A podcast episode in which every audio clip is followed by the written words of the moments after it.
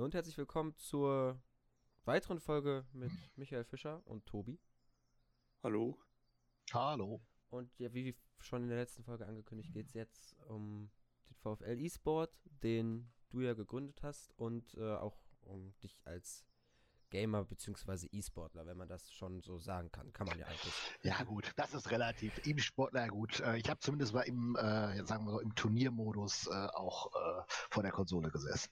Ja, aber wenn ich das richtig lesen kann, dann äh, kannst du dich Champions League-Sieger in NRW nennen? Ja, gut, das war damals, äh, äh, aber ist aber auch eine, da gab es halt keine offiziellen Wettbewerbe, das war halt dann eine, eine, eine, private Liga damals, die ich damals halt gewonnen habe. Aber trotzdem steht dafür ein schöner Pokal bei mir in der Vitrine. Ist, ist doch schon mal was. Aber jetzt mittlerweile, ja.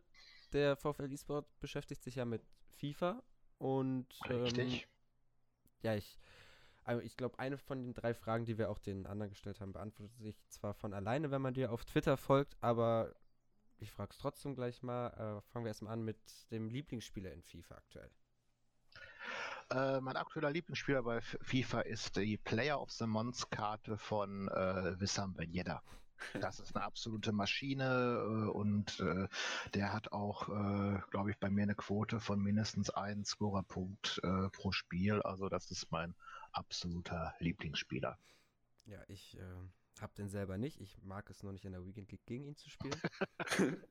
Nur wenige, ja. Ich glaub, mir, Tobi... mir hat er gute Dienste geleistet letzte Nacht noch. Ja, also, das ist echt ein guter. Ähm, ja. ja, du hast da aber gegen mich trotzdem keine Chance, Tobi. Ähm, nächste Frage schnell. Ja, das ist die Frage, die, wo ich meinte, wenn man dir auf Twitter folgt, weiß man das eigentlich, aber dein bester gezogener Spieler. Ja, war Eusebio äh, Prime Icon Moments äh, für knappe 15 Millionen. Der war auch, glaube ich, gefühlt äh, 30 Sekunden dann äh, im Angebot und das hat natürlich meinem Team sehr gut getan. Ja, da waren, also wenn ich es im Unterton richtig verstanden habe, waren Xander und Bassinio da auch leicht neidisch, als ich äh, mit ihnen darüber geredet habe. Ja, das, das, ist halt so ein ganz, ganz komisches äh, Phänomen. Ich habe dieses Jahr wirklich unfassbares Päckler gehabt. Ich glaube, ich habe gefühlt habe ich jedes Jahr immer irgendwie ein so ein Highlight. Ich habe letztes Jahr auch äh, Team of the Season äh, CR7 äh, gezogen, aber in dieser Saison habe ich äh, halt gesagt den Eusebio als Höhepunkt gehabt. Ich hatte vorher aber auch schon äh, Prime Pelé und äh, die, die Mittel-Icon äh, Butragenio gezogen. Also deswegen ist es kein Wunder, dass ich äh, ja mehr äh, Transfereinnahmen habe als meine Spieler. und ich freue mich über einen Totti de Jong kann, auch gut. Ja, auch, auch, nicht schlecht, ja. ja. Also ich, so ein, äh, ich würde schon ein Baby Eusebio nehmen. Also falls hier irgendwie EA demnächst mal zufälligerweise mithört, einfach mal bei meinem Account so in Pack reinballern. Dankeschön. Ja, ich sage sag ja mal, dass EA da das Herz für, für Senioren hat und deswegen werde ich da so äh, bevorzugt, was manche, äh, was das Packlack angeht. Anders kann ich mir das auch nicht erklären. Da fehlt uns einfach noch das, das gewisse Alter, um das entsprechende Packlack in FIFA zu haben. Genau. Man muss auch, bei irgendeinem Vorteil muss man im Alter ja auch haben. Eben, eben. Ja. ja dann äh, zur letzten Frage. Es kam dann ja jetzt noch beim Letz eins der letzten Team of the Weeks, die noch ähm, zur aktuellen Saison waren bei FIFA, war dann Danny Blum drin mit seinem äh, mit seinem Spiel gegen Sandhausen. Ähm, ich denke mal, bei euch haben den alle irgendwie mal angetestet. Ich glaube, jeder VfL-Fan hat den irgendwie mal gespielt. Was ist deine Meinung zu dem Spieler? Also ich finde die Karte äh, ja eigentlich richtig gut. Ne? Die sitzt bei mir immer auf der Bank und wird auch regelmäßig eingewechselt. Gut, das ist bei mir selten der Fall, dass ich so hoch führe, dass ich ihn immer bringen kann. Aber ähm, also ich finde, er lässt sich gut spielen und ähm, das war ja bei, in den vergangenen Jahren war ja der Einzige, der einen Inform bekommen hat, war immer Lukas Hinterseher. Den fand ich jetzt oftmals nicht so gut, aber der Danny lässt sich äh, gut spielen, auf jeden Fall. Also ist auf jeden Fall in einem äh, Road to Glory Team immer äh, auf jeden Fall fast schon eine Bank und ansonsten als Spieler von der Bank habe ich den auch ganz gerne. Ja, da bin ich voll dabei. Ich glaube, Tobi auch. Ja, ich habe den sogar mal in einer Weekend League komplett gespielt. Das äh, ging echt vernünftig. Also kann man nichts gegen sagen. Es hat sehr, sehr gute Werte und es passt halt einfach zur, zur Meta dieses Jahr, dass man einfach schnelle Spieler braucht, die ein bisschen wendig sind und vernünftigen Schuss haben und da passt er halt voll rein. Ja. Es war ja auch wirklich in den letzten Jahren, wie du schon gesagt hast, zweimal Hinterseher, glaube ich, der ja jetzt nicht gerade der schnellste Stürmer ist. Den konntest du Mhm. zwar ja bei Flanken oder so dann noch die letzten Jahre gebrauchen, davor dann Terodde, aber jetzt mal wirklich so ein Spieler, der um, also hier Xander und Rob Kay und Bassinio haben gesagt, den kann man dann bei den Turnieren auch auf die Bank packen, wo man ja eh ein gewisses Rating nicht überschreiten darf. Da wäre Ja, dafür, dafür war er auch gut, ja. und ähm, deswegen ist das dann tatsächlich, ich glaube, der VfL hatte nur insgesamt vier Informs, also mit Danny Blum. Das, der erste war Schimonek hatte, glaube ich, mal einen. Ja. Dann, ja, und dann halt Terodde, wenn man Hinterseher jetzt als die beiden als einen Inform zählt, also vier Stück, da ist Danny Blum auf jeden Fall der Beste, den der VfL in FIFA hatte. Das würde ich auch so sehen. Dann äh, geht's weiter zu den Fragen der Zuhörer. Da ist auch das erste Mal jetzt eine Premiere mit einer Frage auf Facebook dabei. Äh, ja, jetzt zum Thema E-Sport, da sind natürlich auch einige neugierig, wenn dann der Gründer der E-Sports-Abteilung da ist. Und äh, die erste Frage bezieht sich dann aber doch nochmal auf die VBL-Saison. Und zwar fragt Holger Hellekemper erstmal, gratuliert er nochmal zum sechsten Platz. Sagt, das, hat, das habt ihr echt super gemacht. Und äh, hat die Frage, gibt es denn jetzt mehr Spiele, als wenn ihr einen anderen Platz geschafft hättet, also zum Beispiel den neunten Platz. Ja, mehr Spiele. Oder Ja, was? also ich, Ja. ich denke mal, Also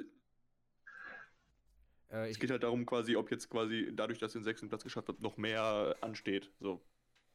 Ja gut, theoretisch äh, wäre es mehr gewesen. Ne? Das äh, Grand Final wäre dann für äh, Xander und Bassinio ja akut gewesen. Wir hoffen immer noch, dass es irgendwann ja noch äh, stattfindet, nachgeholt wird. Ähm, äh, aber zurzeit halt nicht. Ne? Ja, kann man leider nicht ändern, aber was halt eigentlich, ich weiß nicht, ich glaube, wir haben in der Folge mit Dropgate da schon drüber gesprochen, was halt echt ein bisschen äh, verwundernswert ist, weil, weil halt gerade bei E-Sport man es ja auch online machen kann, anders als jetzt bei einer richtigen Fußballspiel, ne? Ja gut, wenn ich dazu jetzt meine richtige Meinung äh, sage, kriege ich wahrscheinlich auch Sperre von, von EA. Aber Wegen den Servern ähm, wahrscheinlich, ne? Ja, genau. Äh, aber es ist halt an der Stelle nicht verständlich, weil viele andere E-Sport-Titel machen es halt jetzt, ziehen halt ganz viel als online und EA zieht sich da jetzt so ein bisschen zurück und sagt, macht mal, veranstaltet Turniere, solange ihr nicht gegen irgendwelche Regeln verstößt, macht das alles selber und man könnte so viel jetzt machen. Man hätte auch äh, das VBL Grand Final irgendwo in irgendeiner Form äh, schon mal spielen können oder was anderes oder Alternativen anbieten. Ähm, da passiert leider gar nichts ähm, und das ist schon sehr schade, weil ich da einfach sehe, dass da unwahrscheinlich viele Chancen ungenutzt bleiben, weil wenn man jetzt so hört, ähm, was andere Spieletitel dann bei diesen Online-Events dann auch für Zuschauerzahlen haben, dann, äh, wo ja sowieso FIFA das Problem hat, dass es von den Zuschauerzahlen äh, nicht an äh, andere Titel drankommt, hätte man jetzt vielleicht der Situation ein bisschen mehr machen können. ja, vor allem man sieht es ja auch bei der Bundesliga Home Challenge zum Beispiel. Ähm, und ich glaube, die dritte Liga und zweite Liga haben auch nochmal ein Turnier organisiert, separat. Da hatte dann bei Eintracht Braunschweig, habe ich mal reingeguckt, da hatte der Twitch-Kanal von Braunschweig einfach 400 Zuschauer. Mhm. Und das ist dann, man merkt natürlich, die Leute wollen irgendwie halt unterhalten werden und wenn es halt nicht durch realen Fußball ist, dann durch virtuellen Fußball und wenn dann diese Möglichkeiten wegbrechen, beziehungsweise EA da auch gar nichts macht, dann ist das einfach verschwendetes Potenzial, aber da kann man auch sich, glaube ich, stundenlang drüber unterhalten, wie viel Potenzial denn FIFA hat, wie viel Potenzial EA da nutzt, wie viel nicht und das äh, sprengt dann auch einen gewissen Rahmen, denke ich mal. Definitiv. Also es wäre eine Menge mehr möglich, aber gut, wenn die Herren äh, nicht wollen oder Gründe gibt, die wir vielleicht alle nicht kennen, die dagegen sprechen, äh, dann ist es halt so. Ja, er muss halt immer irgendwo aber auch den, äh, den Mittelweg finden zwischen äh, E-Sport und Casual Gamer. Ich glaube, das ist eine der großen Problematiken, die das ganze Thema auch irgendwo so ein bisschen angeht, wenn man da vieles kritisiert und ähm, das macht es halt für die auch nicht immer ganz so leicht, weil äh, das sind natürlich unterschiedliche Interessen. Ne? Wenn ich jetzt zum Beispiel äh, ver- wieder verzweifelt in meiner Weekend League äh, bin, weil ich ähm, zu viele Gegentore äh, bekomme und dann äh, sagen meine E-Sportler mir, das Verteidigen ist so leicht, dann äh, ja, bin ich auch der Verzweiflung irgendwo nahe. Da sieht man halt, äh, das Spiel dann auch richtig auszubalancieren ist äh, schwierig und das ist genauso auch mit allen Wettbewerben und so weiter. Da den gesunden Weg zu finden, ist auch nicht ganz so einfach bei aller Kritik an EA. Ja. Da man weiß als Außenstehender, weiß man halt auch einfach nie, das ist ja in jedem Bereich so, ob es jetzt beim Verein ist, also ob es beim VfL ist oder jetzt bei EA, man weiß als Außenstehender gar nicht, was hinter den Kulissen alles passiert. Ähm, gut, du als Mitarbeiter weißt dann natürlich mehr beim VfL als wir, aber jetzt bei EA wissen wir das alle nicht und wissen nicht, woran die arbeiten, was die da planen und so. Das kriegt man dann ja alles erst später mit und da irgendwas zu kritisieren ist dann leicht, aber nicht immer sinnvoll. Genau. Wichtig ist, dass man halt ähm, ja teilweise dann auch die, die Kritik an den richtigen Stellen anbringt. Es bringt nichts irgendwo irgendwo bei Twitter was zu posten oder sonst irgendwas rauszuposaunen. Ähm, es gibt halt auch diverse äh, Discord-Channels, äh, wo man mit EA durchaus auch mal was besprechen kann und da Kritik zu üben ist dann vielleicht für Verantwortliche dann auch sinnvoller. Ja. Also es gibt wirklich, das weiß man ja zum Beispiel gar nicht, oder ich wusste das nicht, dass es gibt wirklich Discord-Channel, wo man dann mit EA halt sich über das Spiel oder so austauschen kann, aber die sind. Ja, das ist, haupt, das ist hauptsächlich für die Spieler, wo halt aber wir Verantwortlichen auch drin sind, gibt es halt äh, Kanäle, wo halt dann auch äh, über die Global Series, wo Ankündigungen gemacht werden und so weiter. Das ist äh, dort alles wirklich nur für einen äh, beschränkten Kreis. Da kriegt man auch richtig Theater, wenn man aus dem Kreis irgendwas äh, rausbringt, ähm, was bei den Spielern in äh, neun von zehn Fällen trotzdem nicht funktioniert, dass irgendwelche Infos dann, dann doch rauskommen und so. Aber ähm, da gibt es wirklich Möglichkeiten, Möglichkeiten, aber man muss da ganz klar, klar sagen, die Leute, die dort sind, das sind da die Community Manager, die, mit denen kann man da auch wunderbar äh, diskutieren, aber so viel Einfluss haben die halt am Ende auch nicht. Mhm. Okay, ja, ist dann auch mal interessant, sowas zu hören als normaler FIFA-Spieler, der jetzt nicht irgendwie in einem E-Sport-Team drin ja. ist es gab halt zu Saisonbeginn halt äh, dort die Situation, dass äh, ja wie jedes Jahr wünschen sich Spieler und Vereine einen frühzeitigen Turnierrahmen. Dann kam der zum vereinbarten Zeitpunkt halt eben auch nicht. Und äh, ja, dann hat man sich dann halt auf dem Discord dann auch äh, massiv beschwert darüber. Und ähm, aber die Leute, die dort äh, mit uns geschrieben haben, konnten halt nichts dafür ne, und haben dann halt irgendwie so ist, wie früher im Mittelalter, na, der Überbringer der schlechten Nachricht wurde hingerichtet. Äh, das war halt auch so ein bisschen, die haben das abgekriegt, für der, dass äh, ja, da nichts konnten. Und das tut einem im Nachhinein auch ein bisschen leid. Ne? Ja. Ist ja genauso wie, wie die, die Verkäuferin, die irgendwo äh, an der langen Kasse sitzt und als einzige kassiert und die anderen Kassen werden nicht geöffnet. Wenn dann immer Leute diese Verkäuferin beschimpfen, warum denn nicht mehr Kassen aus sind, denke ich auch immer jedes Mal, äh, ob derjenige, der sich da aufregt, eigentlich einen am Helm hat, äh, weil die kann am allerwenigsten dafür. Ne? Ja, die hat immer ihre Kasse aufgemacht. Ne? Ja, ähm, genau. Ja, es ist, ist halt ein bisschen, bisschen unglücklich. Ähm, ich meine, das hat man sicher manchmal, dann, dann will man sich aufregen und hat irgendwie kein, keine Schnittstelle und dann wählt man halt die einzige, die man zur Verfügung hat, auch wenn man dann am Ende quasi den falschen äh, trifft. Ähm, und äh, ich meine, wie schon gesagt hast, dann im Nachhinein denkt man sich dann auch, okay, das war vielleicht ein bisschen äh, unpassend in dem Moment oder ein bisschen, bisschen überzogen jetzt demjenigen gegenüber, weil er da halt nichts für kann, aber ähm, naja, man will ja irgendwie seinen Frust auch loswerden. Also das mhm. ist äh, schon verständlich. Ja, das, das, das, passt zwar mehr in unsere Folge, die wir davor hatten, aber das ist, auch, das ist ein Feedback, was man auch aus den Fanshops immer wieder aufbekommt, dass halt äh, dort halt auch gerade nach Niederlagen und schlechten Zeiten so die Mitarbeiter dort so auch mit so der erste Blitzableiter für äh, verärgerte Fans sind. Es gibt tatsächlich äh, da auch Leute, die in die Shops kommen, ohne was kaufen zu wollen, sondern einfach nur dort ihren Frust loswerden wollen. Und äh, da ist dann auch der Mitarbeiter aus ein bisschen als Psychologe gefragt, ist. Und ähm, aber das äh, gehört halt einfach auch irgendwo, wenn man im Fußballverein arbeitet, dass man das auch dann irgendwo mitnimmt. Ja. Ja, muss ich auch. Also ich will gar nicht wissen, was zum Beispiel auch unsere Content-Abteilung da in den Direktnachrichten, sei es auf Twitter oder Instagram oder Facebook, alles zu lesen bekommt. Ähm, mittlerweile gibt es ja auch mehr Möglichkeiten für einen Fan, sich dann auch über die Anonymität des Internets zu beschweren. Ja. Da will ich nicht wirklich gar nicht wissen, was dann da für Beleidigungen auch wirklich unter der Gürtellinie, weit unter der Gürtellinie an die falschen Personen oder generell, wie, wie wir auch in der letzten Folge schon gesagt haben, Beleidigungen sind nie richtig, äh, sagen wir, wo ja. Kritik an die falschen Personen kommt. Ja. Ja, dann ähm, kommen wir, ist wieder jetzt schwierig auf die nächste Frage zu kommen, aber kommen wir auf die nächste Frage der Zuhörer und zwar fragt Ed Laurin 1848 auch Dauergast hier, wenn es um Fragen mhm. geht. Und auch, ich glaube, bei euch in den Streams und. und ist auch oft dabei, ja. Da ist, man, man kennt ihn auf jeden Fall und er fragt, wie zufrieden du mit äh, deinem E-Sport-Team bist und was du für die nächste Saison vorhast. Ja, zufrieden äh, ist natürlich immer eine Frage der äh, Perspektive. Da hat jeder unserer Spieler so seine eigene Geschichte auch zu. Ne? An jedem, an den Spielern ist, wir haben eine andere Erwartungshaltung an Xander als äh, an äh, Venom. Ne? Das muss man ganz klar sagen. Und ähm, ich würde das Thema auch in zwei Bereiche trennen. Äh, VBL muss man ganz klar sagen, war super. Da, da ist es alles äh, wirklich äh, großartig, was wir da am Ende erreicht haben.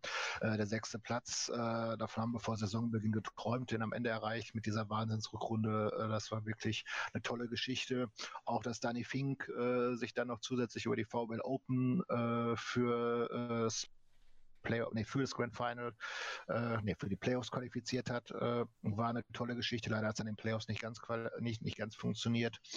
Ähm, Venom ist in den Xbox VWL Open äh, nur ganz, ganz knapp um einen Punkt, äh, nee, der war sogar punktgleich äh, aufgrund irgendeines direkten Vergleiches gescheitert. Also in der VWL muss man sagen, das war alles richtig gut und äh, da bin ich hochzufrieden mit allen Beteiligten, auch in der VWL Club Championship. Nicht nur mit den beiden Spielern, die aber die meisten Spiele gemacht haben. Rob Kay äh, war gefühlt jedes Spiel auch da, auch wenn er nicht gespielt hat, ist er mit nach München gefahren, um einfach seine Kollegen zu unterstützen. Und das war auch eine ganz, ganz tolle Geschichte. Auch Justin hat äh, uns immer wieder supportet und da muss man auch wirklich die beiden loben, die am Ende äh, nicht die meisten Spiele gemacht haben, weil sie einfach den Teamgeist da ganz, ganz hoch gehalten haben. Etwas anderes sieht es in dem Bereich äh, ja, Food aus, international. Da muss man ganz klar sagen, sind wir in dieser Saison äh, meine persönlichen Erwartungen nicht ganz erfüllt. Ähm, Justin hat sich für den zweiten FAT Champions Cup äh, qualifiziert. Äh, Justin und Dani sind zumindest auch bei den Qualifiern im Bereich Phase 2 und äh, ja, alle anderen haben halt Probleme, über Fahrerbaser Eis hinauszukommen. Und ähm, da muss man wirklich sagen, äh, das hätte an der einen oder anderen Stelle durchaus erfolgreicher sein können. Da haben wir noch Luft nach oben.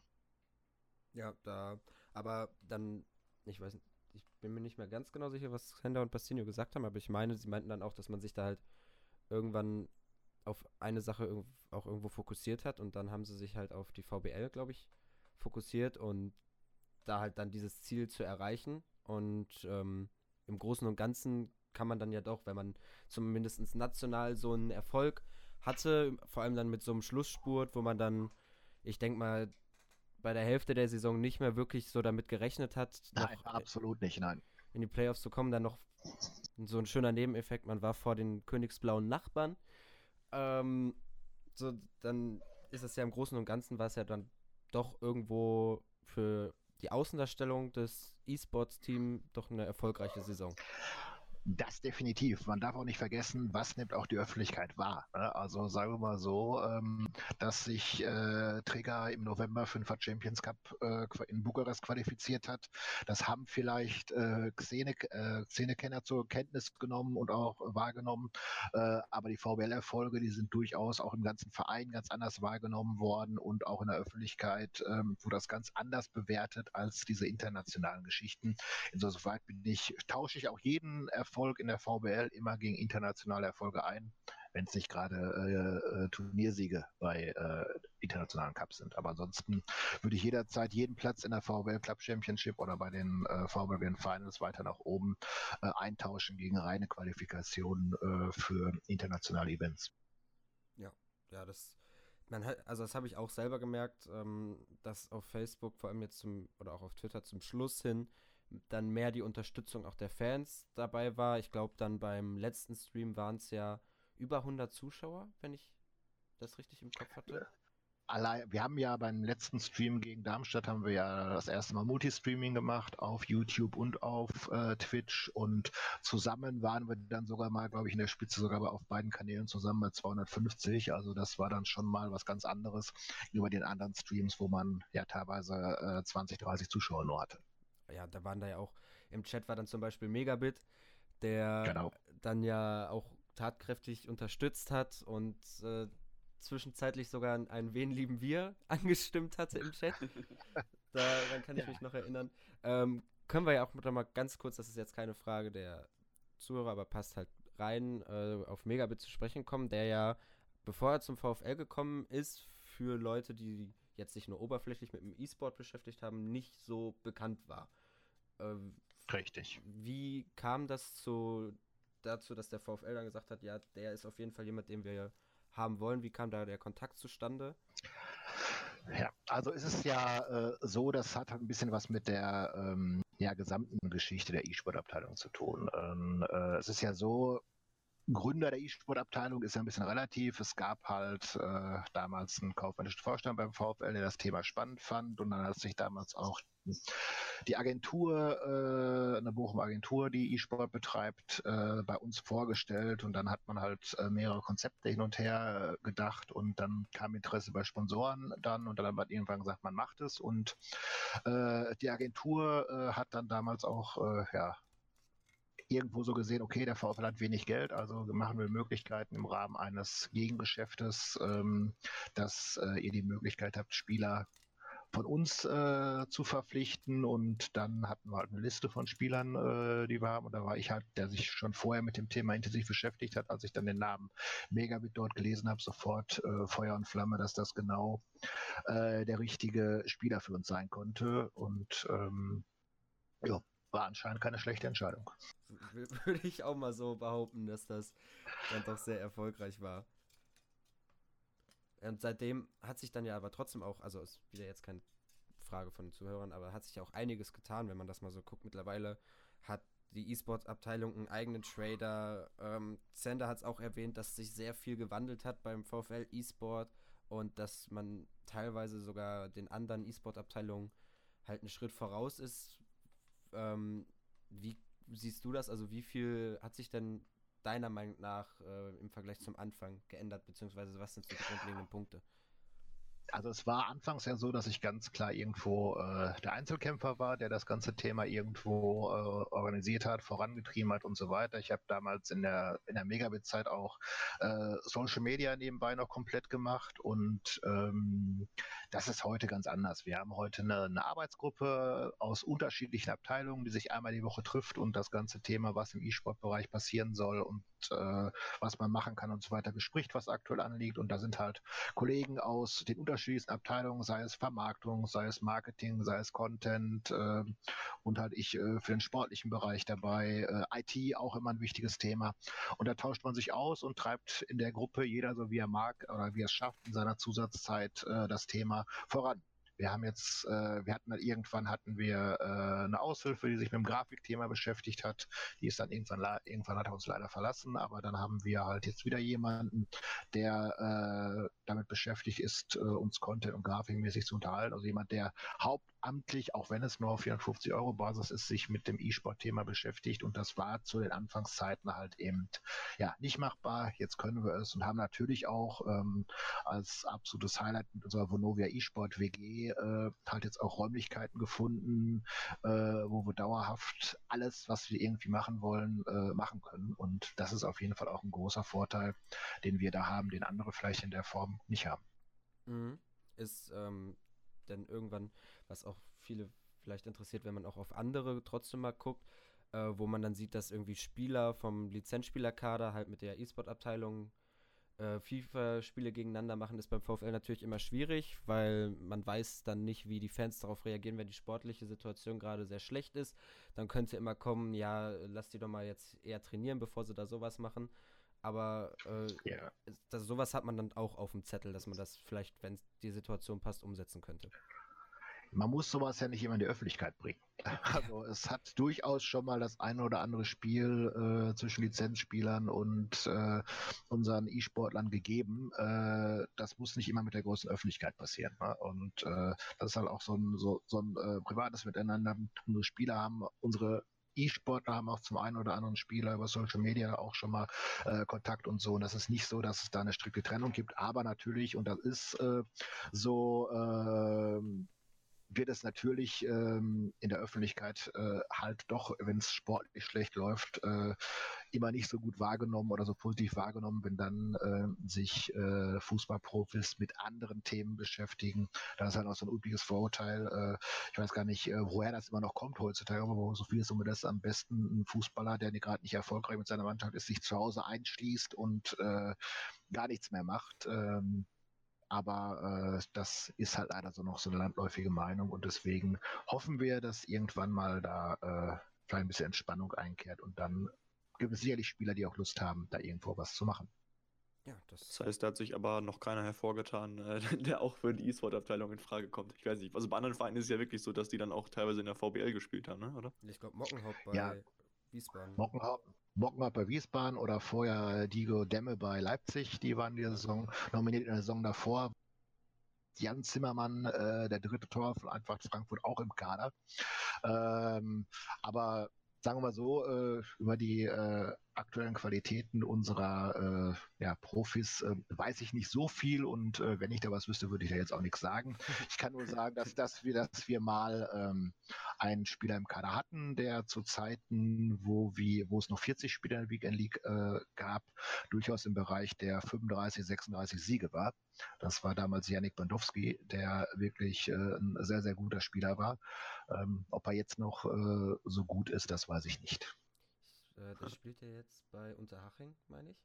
Genau, bei Unterhaching, ja. Auf jeden Fall hat jetzt bei Unterhaching, die haben ja dann eben, wie ich vorhin angesprochen habe, bei Braunschweig im Stream haben sie gegeneinander gespielt. Bandowski war aber nicht der Spieler, der dagegen ihn gespielt hat. Also weiß ich nicht, ob es sich bei ihm einfach nicht ergeben hat oder so, aber vielleicht ist, liegt ihm FIFA 20 auch mittlerweile gar nicht mehr so. Das ist ja auch so, ne? Gerade auch die Profis, die haben natürlich, ne, wenn sie dann Teil gut finden, spielen sie halt einfach was anderes. Ne? Ich glaube, in den letzten, äh, gerade im letzten Jahr, ähm, sind, glaube ich, viele Fußballprofis dann auch sehr auf den Fortnite-Zug und so weiter aufgesprungen und haben halt eher das gespielt, als dass sie äh, teilweise auch FIFA gespielt haben. Ja. Hört man zumindest so. Ne? Ich glaube, Marco Reus war es auch mal, der mal irgendwann auch mal ein Fortnite-Turnier gemacht hat oder so. Ähm, äh, die sind halt auch nicht gebunden. Ne? In ihrer Freizeit können sie natürlich alle auch machen, was sie wollen. Ja, ich glaube, jetzt heute also jetzt, wir nehmen das ja am Dienstag auf. Äh, heut, ich habe gerade ein Bild auf Twitter gesehen, dass heute Abend wohl von Leverkusen einige Spieler tatsächlich Fortnite streamen. Also, ja, da äh, ist auch irgendwie in der letzter Zeit so ein Wandel gewesen, dass mehr und mehr Profifußballer sich auf Twitch versuchen, als Streamer, irgendwie als YouTuber. Ähm, ja, so zum Beispiel Sidney Friede ist ja auch so jemand, der da sehr präsent mhm. ist. Ja. Gut, die könnten natürlich, ähm, je nachdem wer das auch macht, natürlich auch eine Riesenmasse da erreichen. Ne? Wenn einer, es nehme ich mal das Beispiel, wenn so ein Marco Reus äh, Bock hätte, regelmäßig auf Twitch zu streamen, der hätte sicherlich auch Zuschauerzahlen, von denen auch die normalen äh, Streamer äh, teilweise auch selbst die erfolgreichsten träumen können. Ne? Ja, ist natürlich was Besonderes, wenn dann auf einmal so ein Fußballer halt streamt und dann so nah erscheint, so wo man dann vorher meint, ja, das ist halt so ein so ein unerreichbarer Mensch und dann sieht man in so einem Stream, der ist ja eigentlich wie man selber, der zockt auch und redet mhm. dann da mit einem.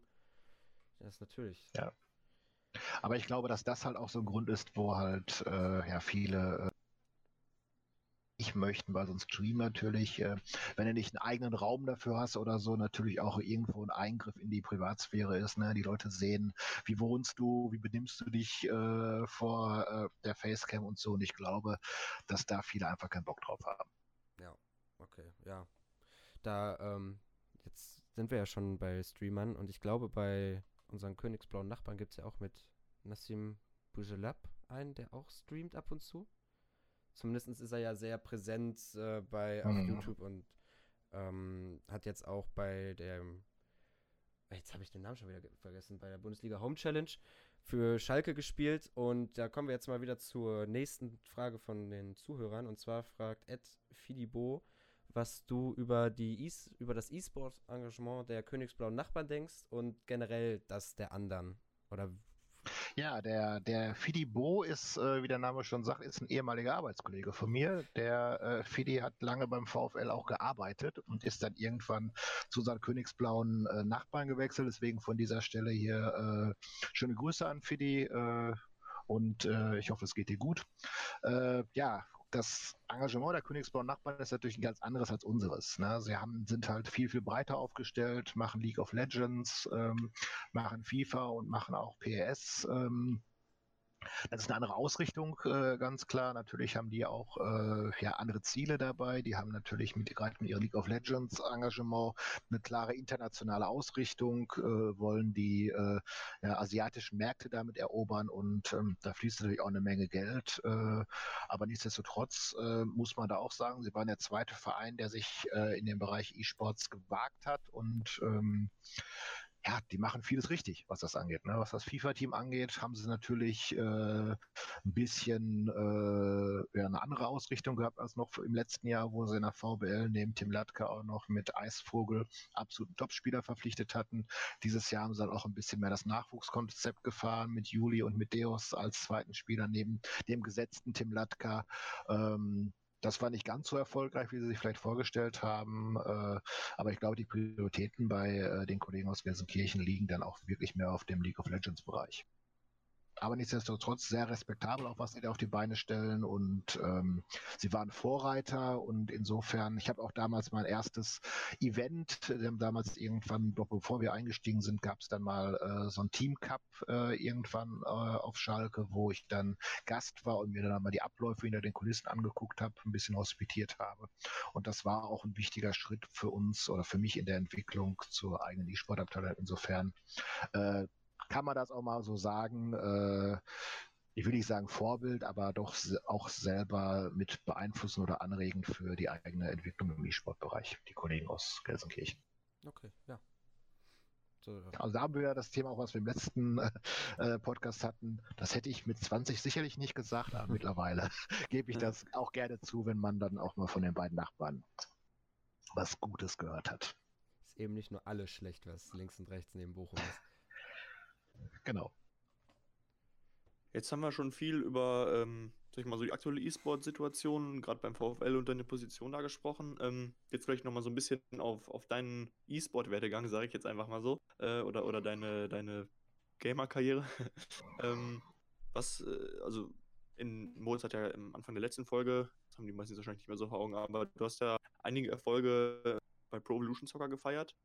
Genau. War das, das auch tatsächlich deine erste FIFA-Simulation? Nein, äh, natürlich finde ich, habe ich für viele andere auch äh, schon Simulation war äh, Pele International Super Soccer auf dem Atari äh, 2600 äh, Anfang der 80er Jahre. Und äh, aber es ging natürlich immer so weiter. Ich habe natürlich früher auch äh, FIFA gespielt, aber irgendwann war es halt dann so, als damals die PlayStation 1, wohlgemerkt, wir gehen auf die 5 zu, damals die PlayStation 1, war halt ganz klar, dass Pro Evolution Soccer das äh, beste Spiel war. Da konnte FIFA zwar mit Lizenzen und so weiter noch äh, weiter punkten, aber das war halt, wenn man wirklich Fußballliebhaber war, äh, war Pro Evolution Soccer damals das Spiel schlechthin. Und deswegen hatte ich mich damals auch da äh, engagiert und äh, viel gespielt und halt auch ein gewisses Niveau dann erreicht.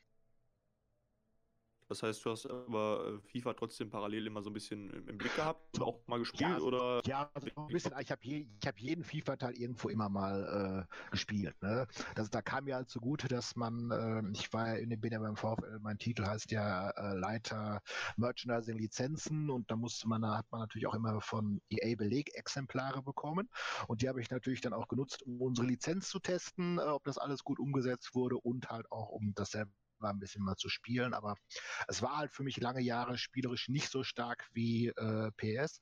Und deswegen ähm, ja, habe ich dann lange halt äh, ja, das andere Spiel, das große Konkurrenzspiel gespielt. Man muss also sagen, ähm, ich war auch sehr lange gar nicht so unbedingt der äh, Action-Game-Spieler. Ich war sehr, sehr lange ein Freund von Fußball-Manager-Spielen, die ich bis zum Verrecken gespielt habe. Äh, das fand ich noch viel spannender früher mit Taktik und Einkauf und alles sowas. Das war eigentlich so mal lange mein erstes Steckenpferd und das ist erst so ein bisschen bei ja, Pro Evolution Soccer 1 damals so ein bisschen anders geworden, wo dann das mich so begeistert hat, dass ich äh, weniger Trainer und Manager war, sondern dann auch äh, der aktive Spieler. Fußballmanager hat mich jetzt gerade auch äh, sehr begeistert in der aktuellen Zeit. Ja. Vierter geworden in der ersten Saison mit dem VfL.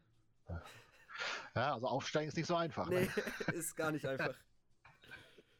Ja, ist halt, dieser Football Manager ist halt auch, finde ich, ein gigantisch gutes Spiel, aber halt auch extrem aufwendig. Ne? Da muss man sich wirklich Zeit für nehmen. Ich habe schon ein paar Mal immer, immer irgendwie versucht, äh, ja, anzufangen, aber ich habe es bisher noch nicht geschafft, auch nur eine Saison zu Ende zu spielen, weil halt wirklich der Zeitaufwand halt wirklich groß ist, wenn man es natürlich auch vernünftig machen will. Ne? Ich habe auch sehr lange gebraucht. Also am Anfang wurde ich erschlagen von den ganzen Optionen, die man hat, wenn man nur den FIFA-Karrieremodus kennt.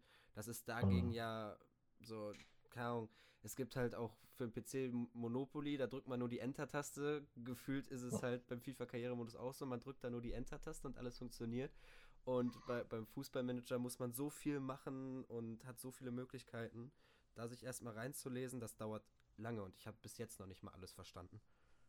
Ja, dieser Football Manager ist natürlich hat auch ein, äh, ja, einen super Ruf teilweise. Ich weiß nicht, ob ihr das wisst, dass in England scouten teilweise kleinere Vereine über den Fußballmanager, weil die Datenbank dort äh, so gigantisch ist. Äh, das äh, finde ich äh, auch eine sehr spannende Geschichte. Und ich hatte das lustige Erlebnis beim Fußballmanager 19 oder beim Football Manager 19, also der erste, der wirklich die Bundesliga lizenziert hat, habe ich dann irgendwann mal äh, das Spiel dann auch angefangen. November um Weihnachten herum hatte ich zwischen Weihnachten und ja ein bisschen Zeit gespielt. Und dann wurde mir als Neuverpflichtung für den VfL damals tatsächlich Dominik Baumgartner vorgeschlagen.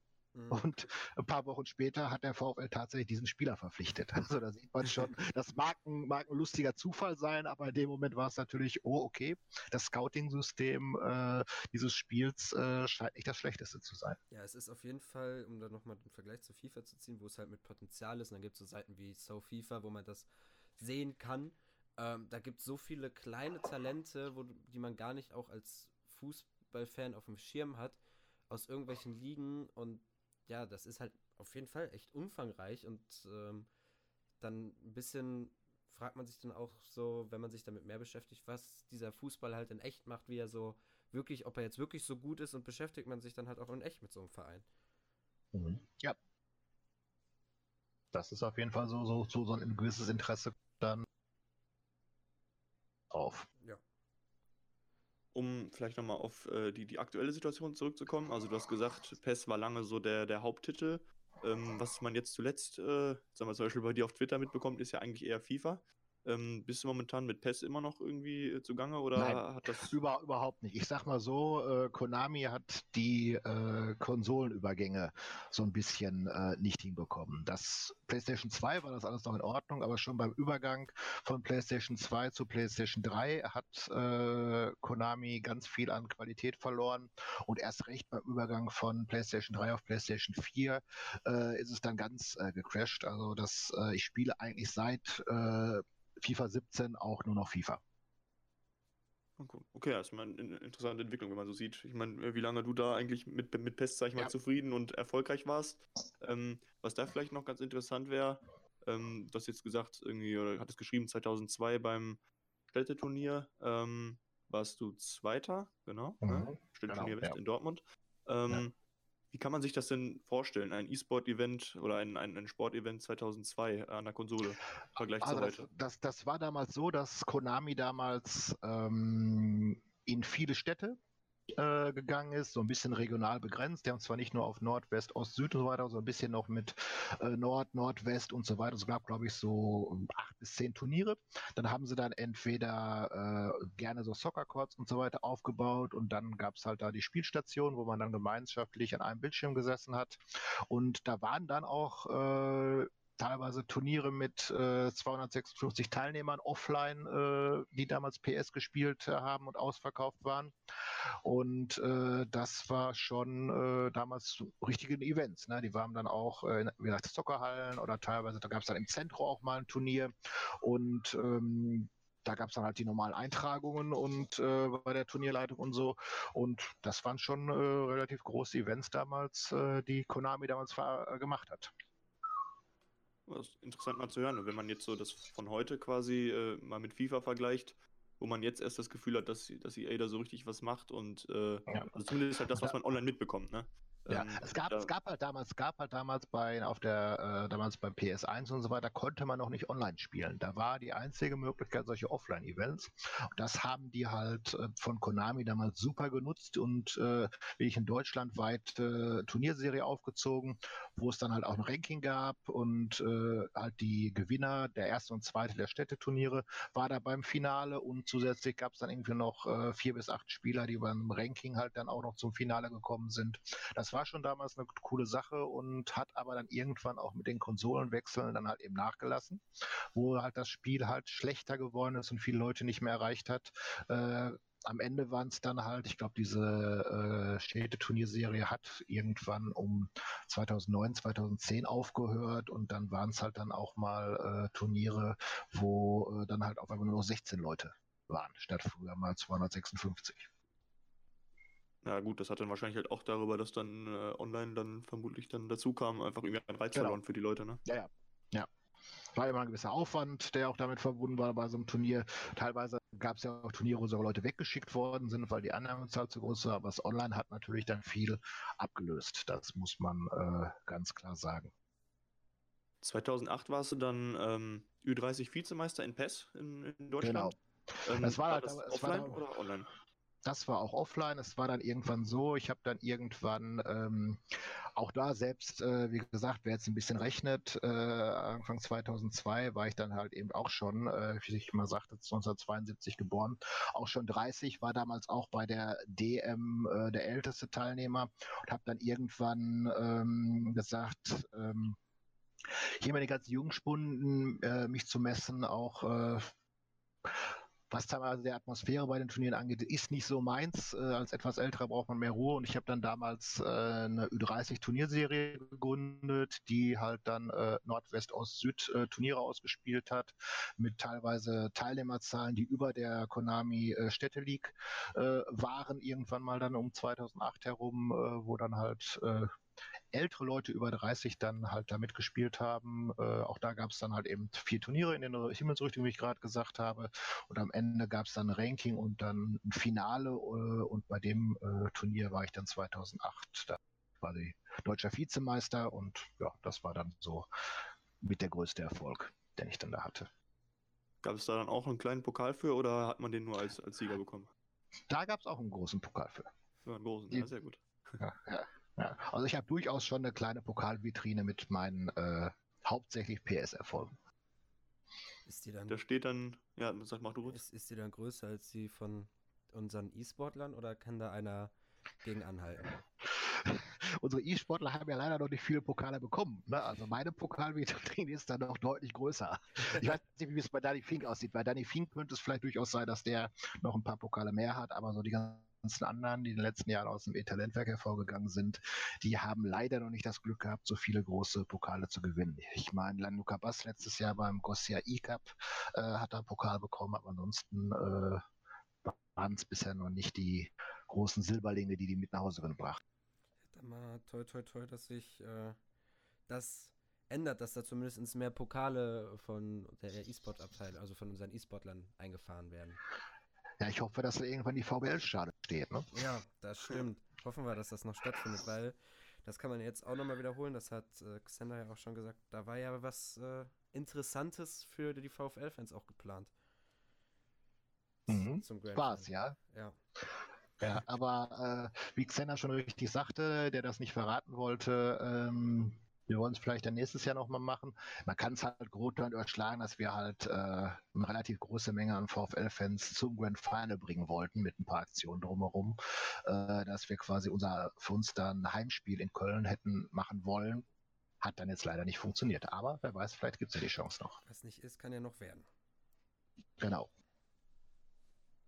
Was äh, bei FIFA vielleicht auch noch ein ganz interessantes Thema ist, ähm, ich meine, wir haben es gerade schon angesprochen, es gibt den Karrieremodus, den der eine oder andere vielleicht noch spielt. Ähm, oder mancher holt sich das vielleicht auch nur, um mal gegen seinen Kumpel zu spielen. Aber an sich, ich sag mal, der FIFA-Modus ist ja schon eigentlich Ultimate Team. Ähm, ja. Vielleicht für die Zuhörer, die da nicht so viel mit anfangen können, ist halt ein Modus, wo, wo man die Spieler, also gibt es nicht jeden Spieler nur einmal, sondern jeder Spieler kann äh, jeden Spieler haben. Die gibt es da halt als Karten, die man aus Packs ziehen kann. Diese Packs kann man sich entweder erarbeiten ähm, oder mit Echtgeld ähm, holen, sage ich mal. Ähm, siehst du das Ganze kritisch, dass, dass, dass quasi der Hauptmodus in FIFA so ein, so ein Pay-to-Win-Konzept hat?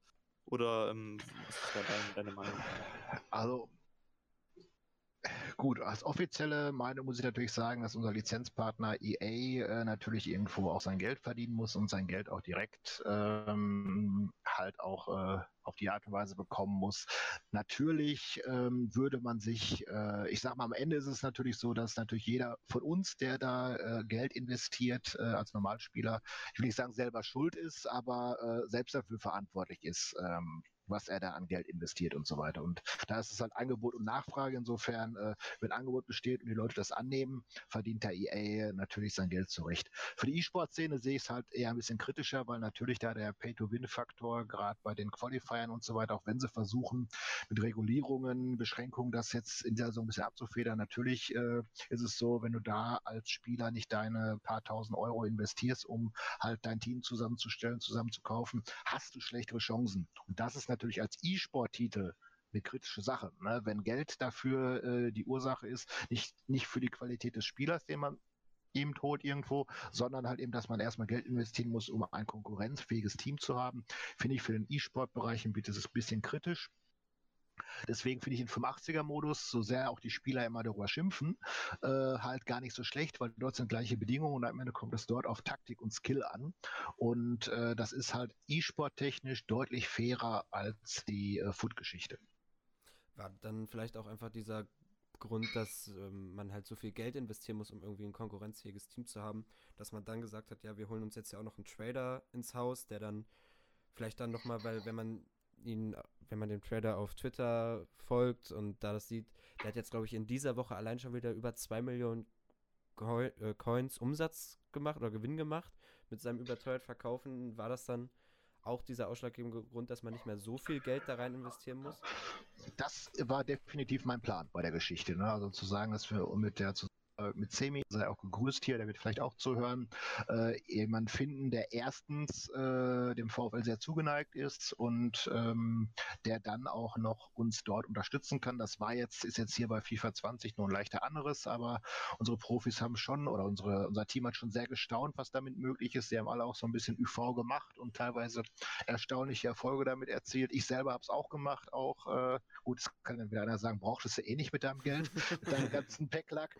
Aber aber ich habe es durchaus gemacht. Ich habe mir so ein, äh, ja, so ein paar SBCs, äh, die ich gemacht habe, äh, Ramos zum Beispiel, habe ich mir komplett über UV-Verkaufen finanziert. Ne? Das äh, hat dann auch schon irgendwo ein bisschen Spaß gemacht, aber ist natürlich ein bisschen aufwendig, aber es hilft an der Stelle sehr und das ist für die nächste Saison für FIFA 21 definitiv unser Ziel, dass wir vom ersten Tag an mit den Trader zusammenarbeiten und auf die Art und Weise aus einem Budget, was wir beim VfL natürlich nicht in unbegrenzten Mengen den Spielern zur Verfügung stellen können, äh, halt aus dem Budget, was wir haben, deutlich durch äh, Traden mehr machen als dann vielleicht andere. Äh, ja. ja. es ist auch, die, die Zeit ist ja auch sinnvoller investiert, wenn man dann äh, das, das was, was man an Ressourcen hat, quasi nutzt, um, um, um ein bisschen mehr Geld, Ingame-Geld, sag ich mal, zu verdienen, als wenn man die Zeit mit äh, irgendwelchen schlechten Packs verbringt, ähm, die einem äh, für, für viel Geld nichts bringen, so, ne? Ja, das ist halt das Erstaunliche, was, was, was halt so, was halt auch Semi so, so, so ein bisschen wach äh, bei äh, mir und auch bei den Spielern gemacht hat, ne? mit dem er das ja immer wieder sagt, setzt doch auch, wenn ihr nicht spielt, immer euer aktuelles Team ÖV auf die Transferliste. Weil wenn ihr dann tatsächlich dann einmal erfolgt habt, habt ihr da, ihr spielt es ja eh nicht. Es ist totes Kapital, was ihr da irgendwo habt. Und wenn ihr dann dabei Erfolg habt und tatsächlich einer der Spieler, äh, die ihr sonst spielt, ÜV verkauft, holt ihr euch zum selben Preis wieder und habt trotzdem äh, einen großen Gewinn gemacht. Das ist echt nicht ja. schlecht. Ja, das Einzige, was einem dann natürlich ein bisschen äh, in die Quere gekommen ist, wenn dann irgendeine SBC rauskommt, die dann irgendwie genau den einen Spieler viel teurer macht, aber es ist ja in der Regel eigentlich nicht der Fall insofern. Ja, gut. Also zumindest ja. nicht bei den Spielern, die man spielt. Eben. Ja. Und, und sagen wir so, wenn man jetzt, äh, gut, ich spreche natürlich jetzt mit äh, meinem äh, äh ja, Past äh, Eusebio-Team natürlich auf hohem Niveau, aber wenn du da Spieler für äh, zwei, drei Millionen hast und die für vier Millionen anbietest, äh, so schnell können die gar nicht steigen. Ne? In dem Sinne ist das auf jeden Fall äh, eine gute Taktik, um halt äh, totes Kapital halt einfach zu bewegen. Aber das funktioniert dann. Also du bietest die für 4 Millionen an und die werden dann gekauft. Nicht immer, ne? Nein, ja, nicht immer. Nein, also das, also der, der, das Glück hatte ich noch nicht, aber es gibt halt einige, die das auch teilweise bei Twitter gepostet haben. Zum Beispiel hier der Kollege von äh, äh, Bipart Gaming, äh, der halt äh, einen Spieler mit eine Million plus verkauft hat. Ähm, das scheint zu funktionieren. Ich persönlich verstehe nicht, warum ÜV funktioniert, weil du wirklich da ich habe es halt ganz viel in dem äh, ja, normalen Goldbereich und UCL-Kartenbereich probiert und wirklich, da gehen wirklich Spieler, die äh, 2.000, 3.000 Einkaufspreis haben für 7.000, 8.000 Euro über den Tisch und du fragst dich wirklich, Und es ist böse zu meinen, was für ein Unwissender kauft diese Spieler. Aber es funktioniert wirklich. Wenn du konsequent dabei bist, deine 100 Liste hast und jeden Tag deine 10 Verkäufe äh, hast, es funktioniert wirklich. Es ist unglaublich, aber es funktioniert. Vielleicht ist es auch einfach noch ein bisschen Faulheit, wenn man sagt, ach ja, der kostet jetzt nur unter 10.000, dann kaufe ich halt den ersten, den ich da sehe oder so. Das kann sein. Natürlich sind die ganzen, äh, da gibt es halt diverse Tricks. Ne? Auch äh, gerade so jetzt äh, nach den Winter-Upgrades, wo halt Spieler, die komplett gleich aussehen, auf einmal andere Werte haben. Das ist ein schön, wo sich Leute einfach verklicken. Ne? Mhm. Bestes Beispiel ist der Keeper von Ajax Amsterdam, Onana. Der hat eine 82er und eine 85er Karte. So biete UV den 82er zum 85er Preis aber an, verkaufst du regelmäßig, weil die Leute einfach sich vergucken. Ja, das stimmt. Das ist mir auch schon passiert. Damals, als es noch mehrere Winter-Upgrades gab, da habe ich oft ja. den niedrigeren gekriegt. Ich kann aber auch nur sagen, äh, ohne jetzt wieder auch ein bisschen zu sagen, dass bei mir auch nicht immer alles gut läuft, beim Team äh, auf, äh, beim aktuellen Team auf die Transferliste immer genau hingucken, immer genau aufpassen. Mir ist es passiert, äh, ich hatte den ähm, 91er Viera im Kader und dem 90er Makalele und äh, habe die beiden Spieler verwechselt und habe dann den 91er Viera zum Preis vom 90er Makalele auf den Transfermarkt gestellt. Aua der war natürlich sofort weg und ich habe mal eine Million Verlust gemacht. Ja. Ja, das macht das, jetzt, das wenn man 15 weh. Millionen hat, nicht so viel Probleme, aber ist trotzdem sehr ärgerlich. Ja, ja genau. Und seitdem gucke ich da noch einmal genauer hin und äh, aber das war schon ärgerlich. Ja, eine Million mehr haben oder nicht, ne? Ist dann trotzdem. Ja. Tut weh in FIFA. Definitiv. Ja, Tobi, hast du, du hast ja die Fragen überlegt, hast du noch weitere Fragen? Guck gerade zu dem Teil, glaube ich, gerade erstmal nicht. Ja, dann. Ja, das Pay-to-Win-Konzept. Ja, gut, was man vielleicht dazu noch sagen könnte, du hast jetzt gerade angeschnitten, dass, dass dieses Pay-to-Win-Konzept im E-Sport halt so für unf unfaire ähm, Verhältnisse sorgt, sage ich mal. Ähm, auch wenn das ein bisschen versucht wird zu regulieren. Siehst du das Ganze denn ähm, ähm, bisschen, auch kritisch, sage ich mal, jetzt für, für junge Spieler? Ne? Also, ich meine, es gibt ja viele Minderjährige, die dann dadurch quasi so ein bisschen in Kontakt mit, ich nenne es mal beim Namen Glücksspiel kommt und äh, dadurch vielleicht verleitet wird, da irgendwie Geld reinzustecken? Ja, das ist, gehört auch zu den kritischen Themen. Ne? Also es ist ein FSK Spiel, ne, äh, FIFA, und dann gibt es dann diesen Bereich, wo man halt eben äh, auch Geld reinschuppen kann und äh, wir haben auch teilweise auch so mal mit jüngeren Spielern und so weiter. Wir haben ja auch das E-Talentwerk-Turnier ähm, immer wieder, wo dann auch mal jüngere Spieler mit sind, wo mich dann mal einer äh, da im Privat, ich bin, mache ja immer selber die Turnierleitung auch hier über Discord und ähm, da schreibe ich auch einige privat an, wo dann mir einer geschrieben hat, äh, du, äh, ich bin 15, ich habe jetzt schon 500 Euro in äh, Food gesteckt, äh, wie viel muss man denn äh, reinstecken, um ein äh, ordentliches Team zu bekommen? Wo ich dann nur geschrieben habe, bitte steck kein Cent mehr mehr da rein, es bringt dir am Ende nichts und gib dein Geld bitte für vernünftige Sachen aus. Ne, das, das, da wird einem richtig schlecht, ne, wenn man dann hört, dass halt so Jugendliche da wirklich so viel Geld da reinstecken. Das sollte nicht der Fall sein und ähm, ich sage immer so, es muss ja nicht ganz, ganz so sein, aber ich persönlich würde halt so Geschichten, wenn man halt äh, dieses dieser Glücksspiel, natürlich dieser Glücksspielcharakter, ist ja auch von, den, von der Optik halt durchaus so wie in der Spielhalle aufgebaut, ne? mit Blinken und Leuchten und sonstiges und äh, das spricht ja auch psychologisch dann wahrscheinlich auch ähm, diesen Glücksspielcharakter an.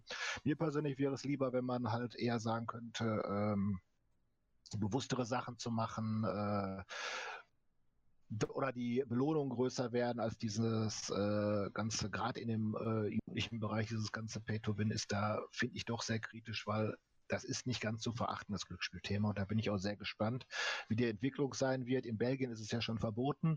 Äh, die, in anderen Ländern ist es momentan auf der Kippe. Ich bin sehr gespannt, wie dieses äh, Konzept in den nächsten Jahren aussehen wird oder ob die EU der, irgendwann generell was da machen geht, ob dann jugendschutztechnisch und glücksspieltechnisch das ähm, EA-Konzept noch viele Jahre weiter funktionieren wird. Da habe ich meine Zweifel.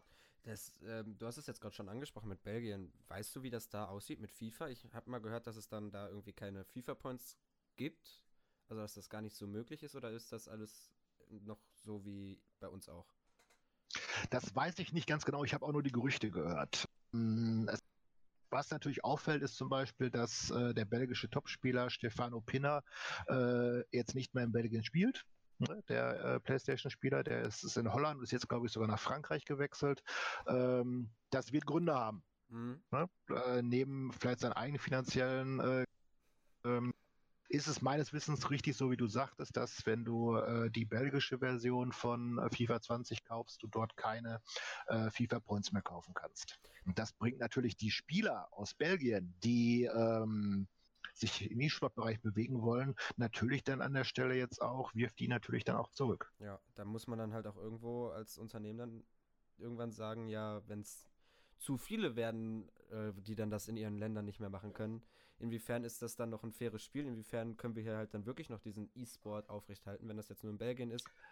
Können halt die Besten ja. davon irgendwie noch umziehen in die Niederlande oder so, aber das ist ja auch nicht für jeden möglich. So ein 15-Jähriger. Ja, und da bin ich halt mal sehr gespannt. Ich meine, ohne jetzt irgendwie respektlos gegenüber den Belgiern sein zu wollen, das ist natürlich eine ganz ein eher kleines Land, äh, was den Fußball und auch den E-Sport angeht. Aber wenn jetzt zum Beispiel in, sagen wir mal jetzt äh, Frankreich, Deutschland, England was derartiges passiert, dann bin ich sehr gespannt, äh, wie EA dann reagiert, wenn so ein Riesenmarkt dann äh, dort äh, keine FIFA-Points mehr erlaubt. Das wird dann eine richtig spannende Geschichte. Ja.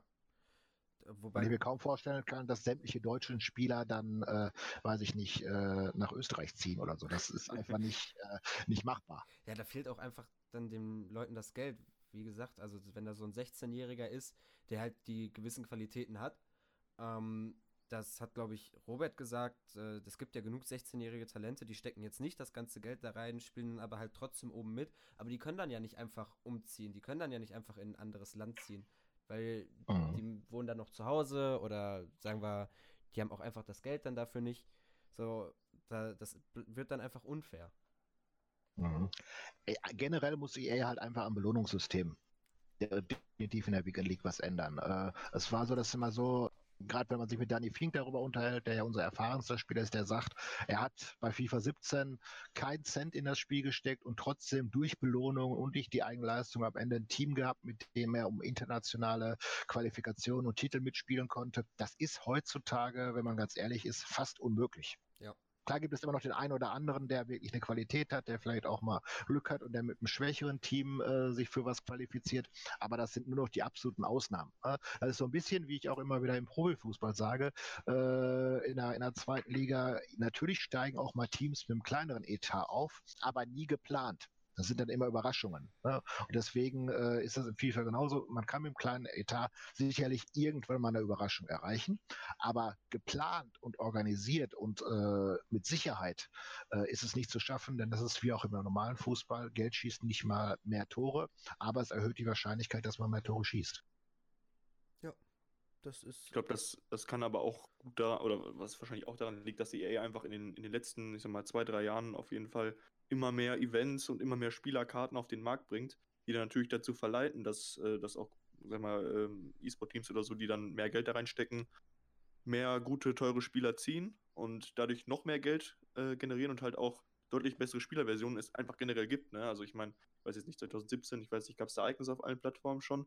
Da gab es jetzt nicht ganz sicher. Da gab es auf der PlayStation 4 noch keine Icons. Die sind erst, glaube ich, 2018 dazugekommen.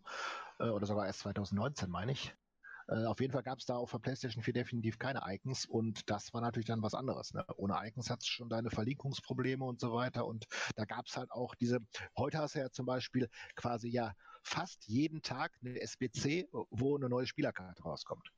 So, und jeden Tag einen anderen qualitativen Spieler, das bläht natürlich den Markt sehr, sehr auf und ähm, schafft natürlich auch immer wieder neue Einreize. Und äh, wenn dann die Belohnungen nicht so gut sind, was, wo ja wo eigentlich jeder irgendwo klagt, dass er in seinen Belohnungen nicht das bekommt, was äh, er eigentlich haben möchte. Ne, 30-0 und der beste Spieler, den er in deinen äh, Team of the Week Team äh, ziehst, hat irgendwie 30.000 K Wert. Äh, das kann es irgendwo auch nicht sein.